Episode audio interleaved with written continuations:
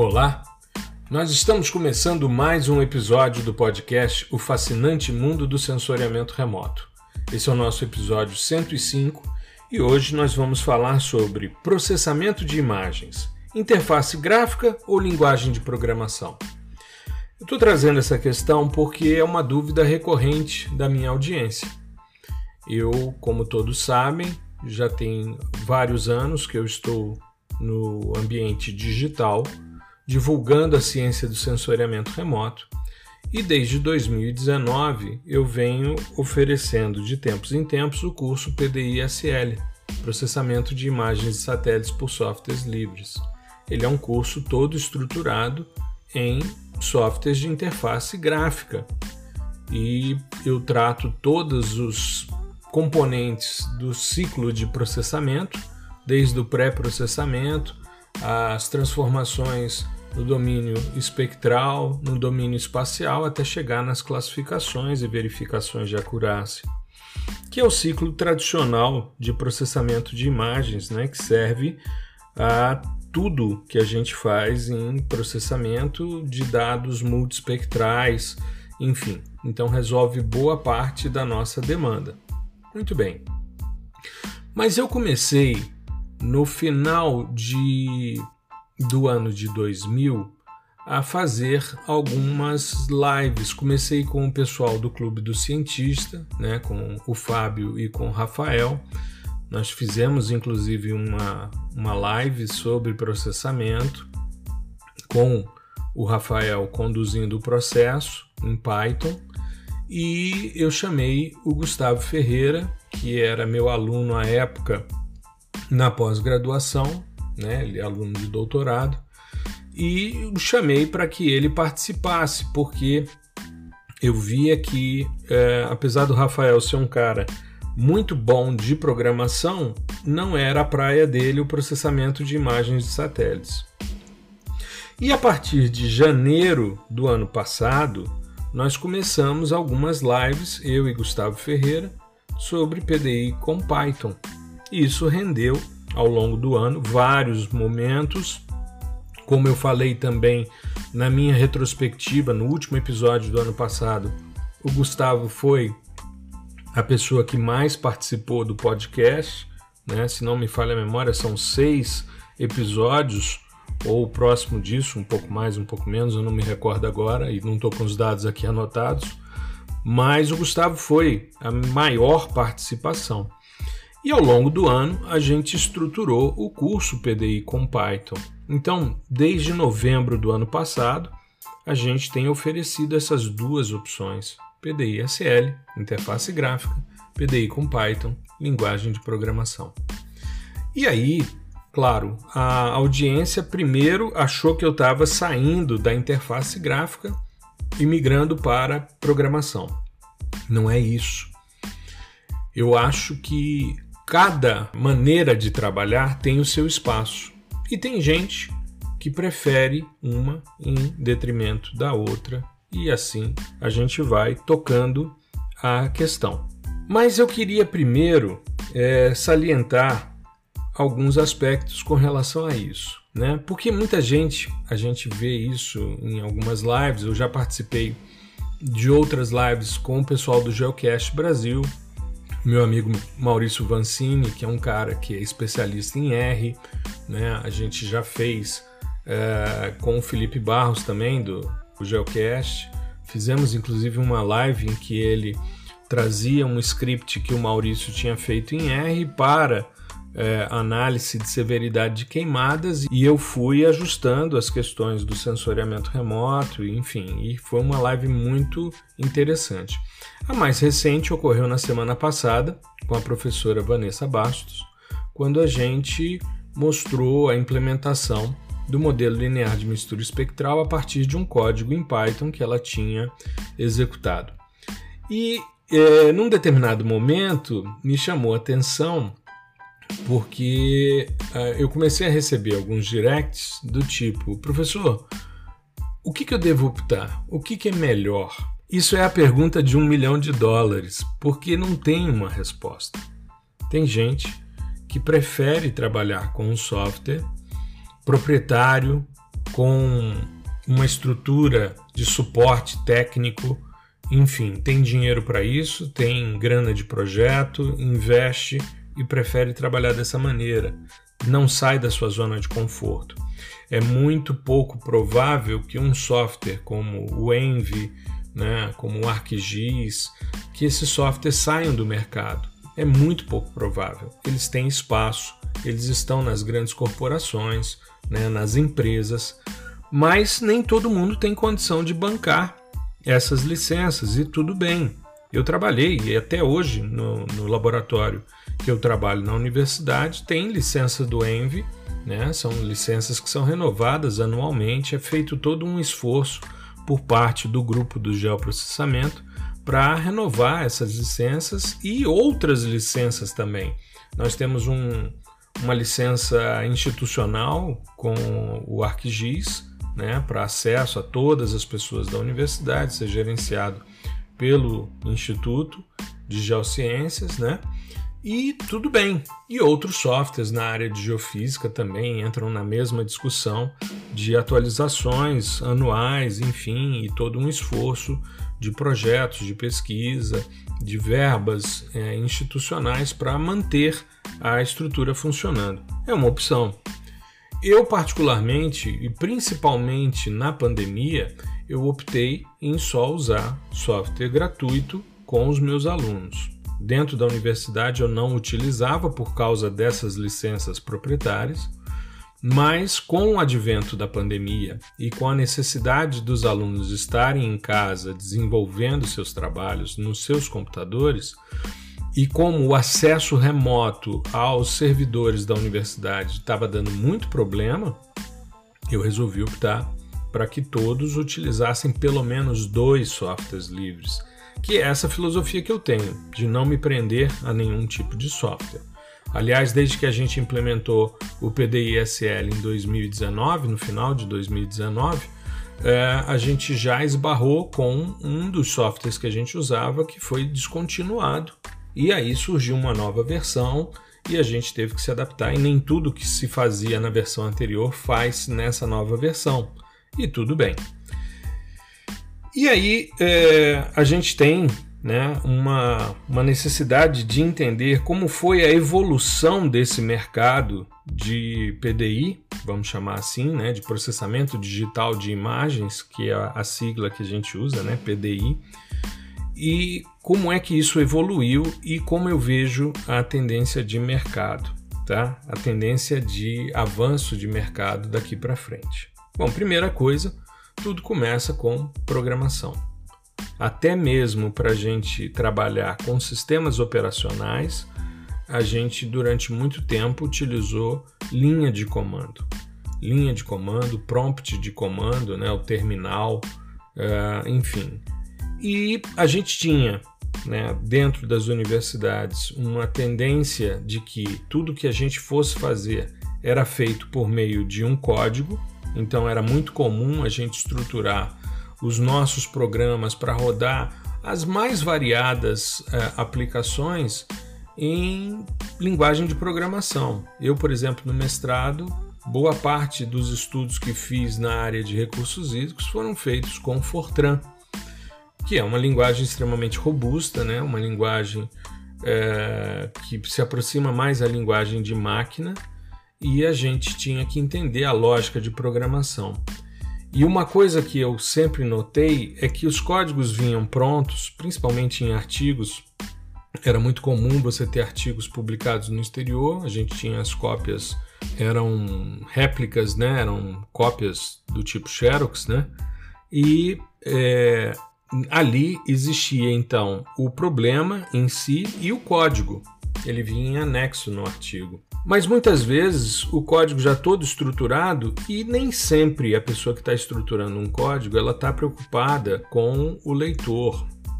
Eu comentei na semana passada, antes da live da, da Vanessa com a gente, no ao vivo no YouTube, que é, o fato dela ser professora, ela estava sempre ali comentando o código, ou seja, cada trechinho tinha uma explicação, o que, que devia fazer, qual era a fonte, né, qual era a referência bibliográfica daquela parte, enfim.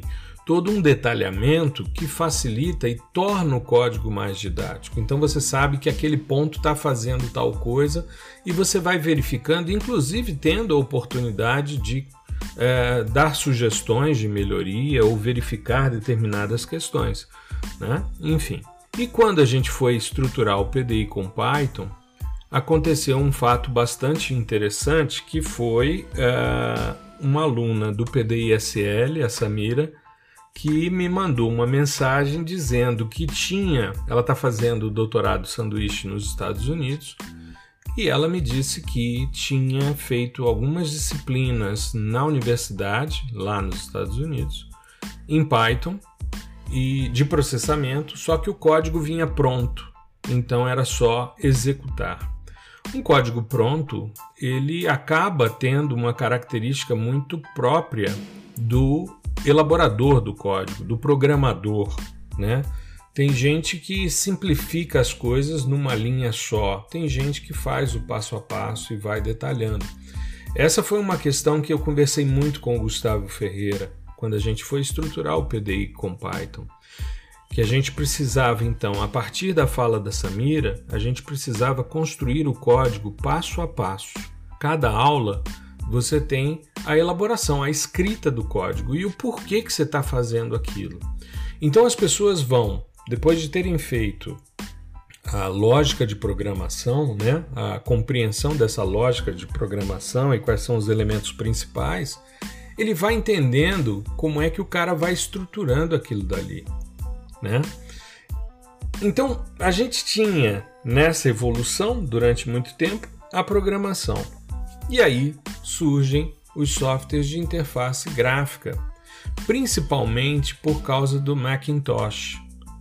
O Mac, né, durante muito tempo, foi é, um, uma estrutura que utilizou essas noções de caixas de interface gráfica né, de janelas e tal, para facilitar a vida do usuário. Aliás, o usuário que utiliza os sistemas macOS dificilmente ele vai para um outro sistema como é o Linux, por exemplo. Apesar do macOS ser estruturado a partir do Unix, né?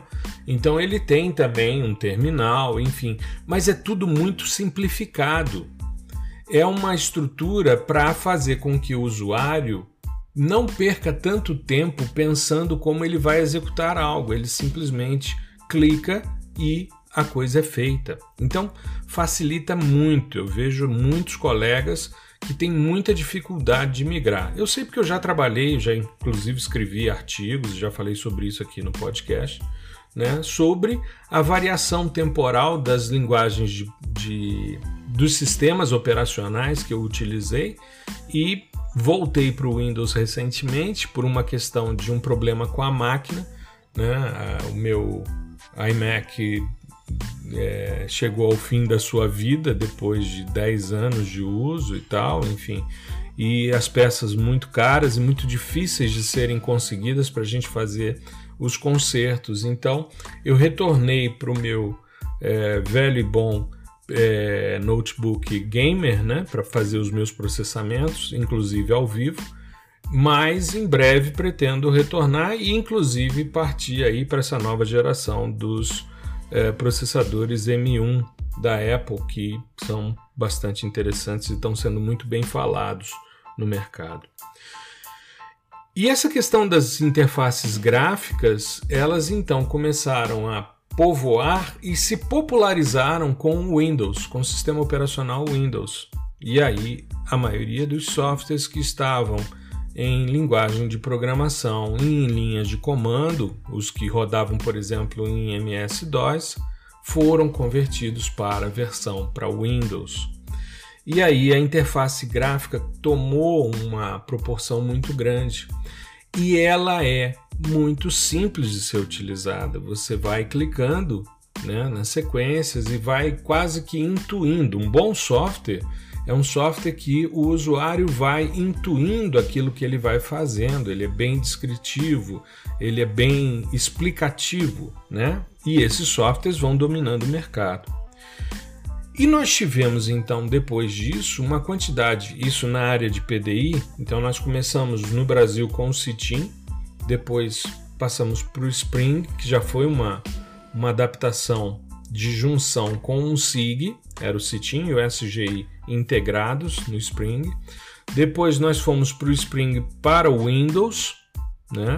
E aí surge o Envy e toma conta do mercado. Software proprietário, um bom suporte técnico. E aí, durante muito tempo, se dizia software livre não presta porque software livre não tem suporte técnico. Então, se você tiver um problema, você não resolve. A gente já falou sobre isso aqui em outros episódios, mas eu gostaria de reforçar essa questão. Isso é uma grande bobagem. A comunidade de usuários de softwares livres, de licença aberta e livres, gratuitos, é imensa. Então você tem uma quantidade muito grande de gente trabalhando e te ajudando, porque ela é extremamente colaborativa. Se você tem uma dúvida, você entra numa lista de discussão do software, seja uma lista do próprio sistema lá do software, seja uma lista no Facebook, no Instagram, enfim, no Telegram, é, e você leva as suas dúvidas e a comunidade se movimenta e te ajuda. Então, é, nós temos também à disposição uma grande quantidade de plugins. Nós fizemos um episódio específico no fim do ano passado sobre plugins e add-ons, a vantagem deles. E agora a gente percebe um retorno muito forte da programação.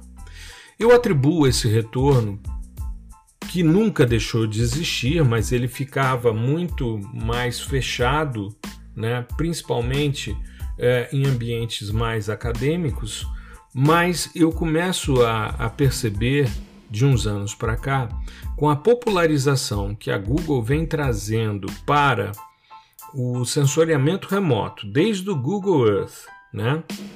depois o Google Earth Engine, e agora com o Google Colab, a gente tem muita coisa sendo implementada, tanto em programação que pode rodar o software livre. Eu não sei se vocês se recordam, mas nós tivemos aqui no nosso podcast e fizemos um ao vivo no YouTube com o professor Carlos Groman, da USP. Nós fizemos dois ao vivos com ele, um eu, ele e Maurício Vancini, no outro Gustavo Ferreira, ele e eu. E nos dois ele acionava o GRAS pelo Python usando o Jupyter Notebook. Então, ele já mostrava uma tendência que eu acho que é a tendência que vai ficar, que é você integrar as duas coisas. Você resolver as questões por meio de um código de programação e aí você aciona o seu software livre a partir dele. Mas vamos falar sobre vantagens e desvantagens de cada um desses dois componentes, dessas duas vertentes, interface gráfica e linguagem de programação. Vamos começar com interface gráfica. Eu vou destacar aqui uma vantagem que eu acho extremamente importante. Qualquer usuário executa rápido. Se for um software bem estruturado, se for um software fácil de ser utilizado, como é o caso do QGIS, você executa muito rapidamente. Se você pega um software como LeeWorks, como TerraView, né, você tem uma execução muito rápida. Eu classifico esses dois dentro de uma perspectiva de softwares mais educacionais. O LeeWorks é nitidamente um software educacional. Foi desenvolvido a partir de uma premissa de trazer essa possibilidade do PDI para ambientes de ensino. E é uma coisa muito simples, ou seja, a barra de ferramentas é muito clara no que vai desempenhar, os botões estão ali organizados, você clica, abre as caixas e vai intuindo isso, além de ter um help, né, um tutorial, um, uma estrutura de ajuda que auxilia em muito o usuário iniciante. É claro que com o tempo você vai é, tornando-se mais hábil para desempenhar suas funções. Uma outra coisa que eu acho que é muito interessante nos softwares de interface gráfica é a questão da instalação. Instalar um software é algo muito simples. Então, principalmente se a gente estiver no ambiente Windows ou no ambiente macOS, é muito simples. O macOS às vezes tem algumas exigências de instalação um pouquinho mais complexas. Por exemplo, você vai instalar uma, uma versão do QGIS numa versão não tão recente do macOS, você precisa fazer alguns ajustes e é, estruturar a instalação, principalmente do Python. Porque isso é uma característica também interessante que a gente percebe nos softwares livres. Você percebe que ao instalar o QGIS, ele está instalando o Python, porque existe o PyQGIS e todos os plugins que são disponibilizados para o QGIS são feitos em Python. Então, a gente começa a perceber essa tendência de integração. Mas existe uma grande desvantagem nas interfaces gráficas, que é quando você não tem o algoritmo que você quer executar, ou quando você não tem um plugin que resolva isso. Então, existem é, em bibliotecas de programação, seja no Python, seja no R, é, estruturas que foram pensadas para determinados tipos de processamentos que são muito interessantes, mas que não estão implementados. E aí? Aí você esbarra numa limitação. Você esbarra num, numa questão. Eu quero fazer, eu sei que é importante, eu sei que seria uma solução elegante para o meu problema, mas não tem implementado. E aí você precisa pensar, é, ou você contrata alguém para fazer, ou você começa a dominar a programação para você construir o seu plugin, ou para você construir o seu código para rodar isso. Então, é uma questão que a gente precisa pensar. Tem a facilidade de instalar, tem a facilidade de usar, mas tem, às vezes, a limitação de não ter aquilo que você quer. É claro que essa limitação muitas vezes você supre com outros softwares. Isso não é um impedimento. Então, é, eu tenho, por exemplo, no PDISL, gravei essa semana, agora, gravei semana passada, aliás, né, porque o podcast sai na segunda, eu estou gravando no sábado, eu gravei na sexta-feira uma nova aula de classificação supervisionada por Machine Learning. E aí você tem hoje outros é, algoritmos que estão implementados em outros plugins e em outros softwares. Você roda Random Forest, por exemplo, no SCP, você roda no Snap, você roda no Desert Saka. Né? Então você tem ali um classificador de aprendizagem de máquina que está disponível em mais de um software. Você vai fazer, eu na minha aula, por exemplo, de é, rotação espectral, análise de componentes principais, eu utilizo três softwares porque eu tenho respostas interessantes em cada um deles, em termos de relatório, em termos de imagem, em termos de gráficos. Então você junta mais de um software para é, transformar a sua análise numa questão mais robusta, mais bem embasada. Mas nem sempre você vai precisar de tanta robustez. É porque, como eu estou mostrando potencialidades, eu tenho que explorar ao máximo. Né? E a programação? Eu vejo como vantagens a questão, primeiro, de você implementar o que você necessita. Isso, para mim, é um fato muito interessante. Você pode rodar aquilo que você quer, né? E aí você implementa, mesmo que você não tenha aquele algoritmo, seja porque é recente, seja porque ainda não foi é, popularizado, mas você pode simplesmente implementá-lo numa estruturação de um código e chegar ao resultado que você quer. Né? E uma das coisas que eu acho mais geniais é a customização de suas tarefas. Isso é fantástico, ou seja, você tem procedimentos que envolvem automatizações de uma série de etapas e você pode programá-las de forma que isso seja executado de forma sequenciada e você chegue ao resultado depois de alguns procedimentos. Mas vejo também algumas desvantagens.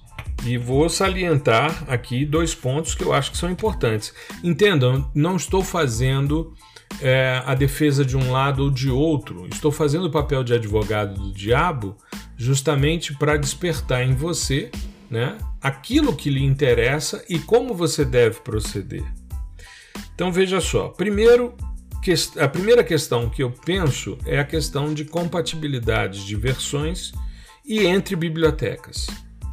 Uma parte generosa disso foi resolvida no Google Colab. Então, a gente tem percebido, isso é uma característica do Google, né, é, de resolver e de ajudar o usuário final a minimizar as incompatibilidades que muitas vezes são complexas e também às vezes a necessidade de você, até mesmo dentro do próprio Google Colab, se você vai utilizar uma biblioteca que não é nativa, muitas vezes você precisa fazer uma série de procedimentos para poder executar. E o mais importante, e que talvez seja a maior barreira, é a compreensão da lógica de programação. A gente vê muito na internet muita gente falando que programar é fácil. Não é. Não é fácil. Exige esforço e dedicação, como tudo que um bom profissional tem. Isso é, seria uma, uma grande é, conversa, uma grande mentira, né? Se eu dissesse para você, não, é fácil programar.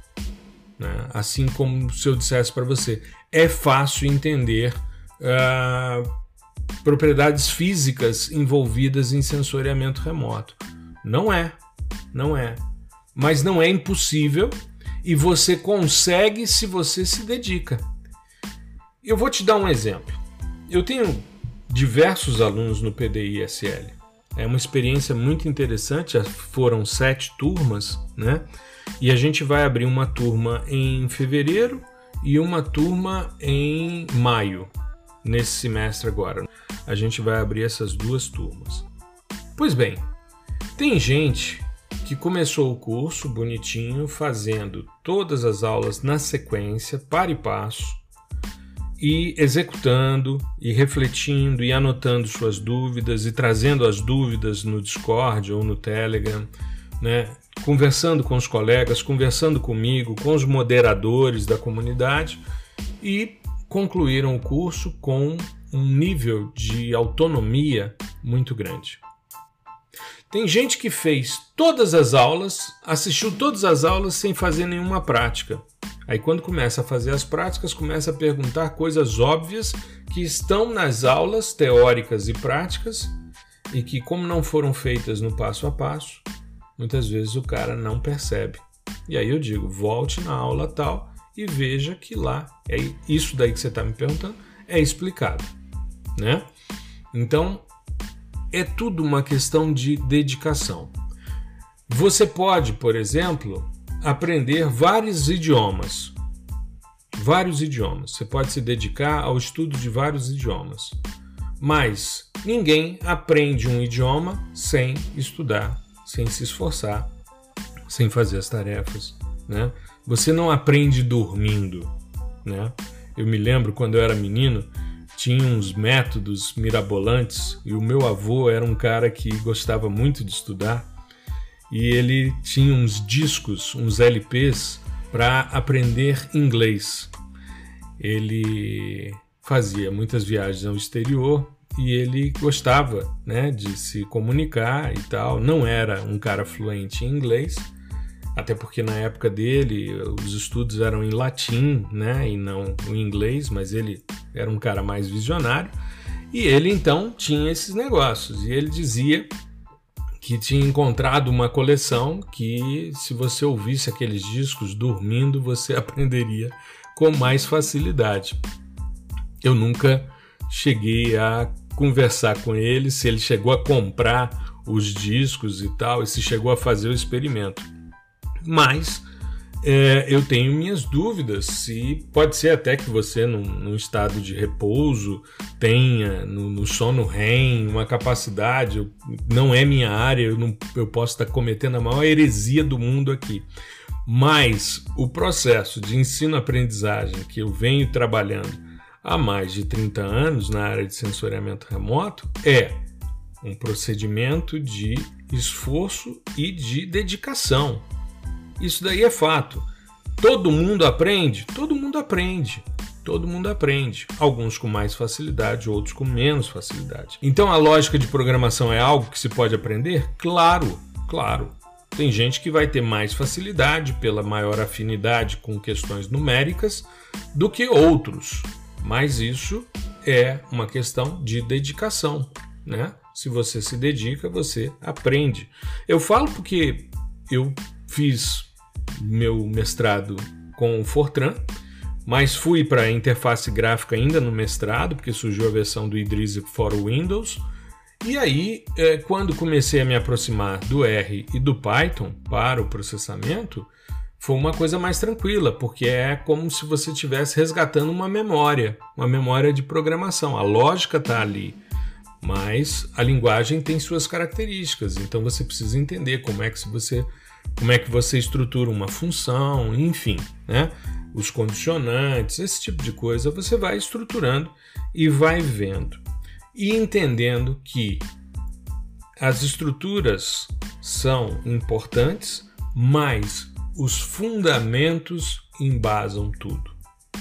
Eu conversava com Vanessa antes da gente fazer a live e ela dizia que não acreditava em pessoas que diziam que entendiam de sensoriamento remoto sem compreender é, princípios físicos de sensoriamento remoto. E eu concordo com ela, porque isso embasa toda a parte da espectroscopia, que é o que confere cientificidade. E aí o que, que acontece? Tanto no PDI SL como no PDI com Python, quando o cara entra, ele faz um mês numa imersão em fundamentos. Fundamentos de sensoriamento remoto e os princípios básicos de programação. No PDI SL, os fundamentos de sensoriamento remoto, no PDI com Python, fundamentos de sensoriamento remoto e esses princípios básicos de programação. E aí, ele entendendo os fundamentos, ele entende o que está sendo feito, seja na interface gráfica, seja na linguagem de programação. Então, voltando à pergunta inicial, qual que é melhor? É a interface gráfica ou é a linguagem de programação? Não existe um método melhor do que o outro. Existe o método que melhor atende a sua demanda naquele momento. Então, você adquirir habilidade e competência, seja na interface gráfica, seja na linguagem de programação, é fundamental para que você sobreviva. Hoje, quando você olha o mercado, e a gente vai conversar muito sobre mercado daqui para frente, porque tem sido também uma dúvida recorrente da minha audiência. Tem mercado para sensoriamento remoto? Tem, e é um mercado vastíssimo. A gente vai falar disso mais à frente em outros episódios, em outros momentos. Mas é extremamente importante você compreender que no mundo atual, a linguagem de programação e a interface gráfica são duas formas distintas e complementares de se atingir autonomia e independência no PDI. Então, o mais importante, saiba o que você está fazendo e por que você está fazendo aquilo. Não adianta você conseguir escrever um código que faça uma análise do tipo, sei lá, discriminante linear de Fisher, se você não sabe para que, que você está fazendo aquilo.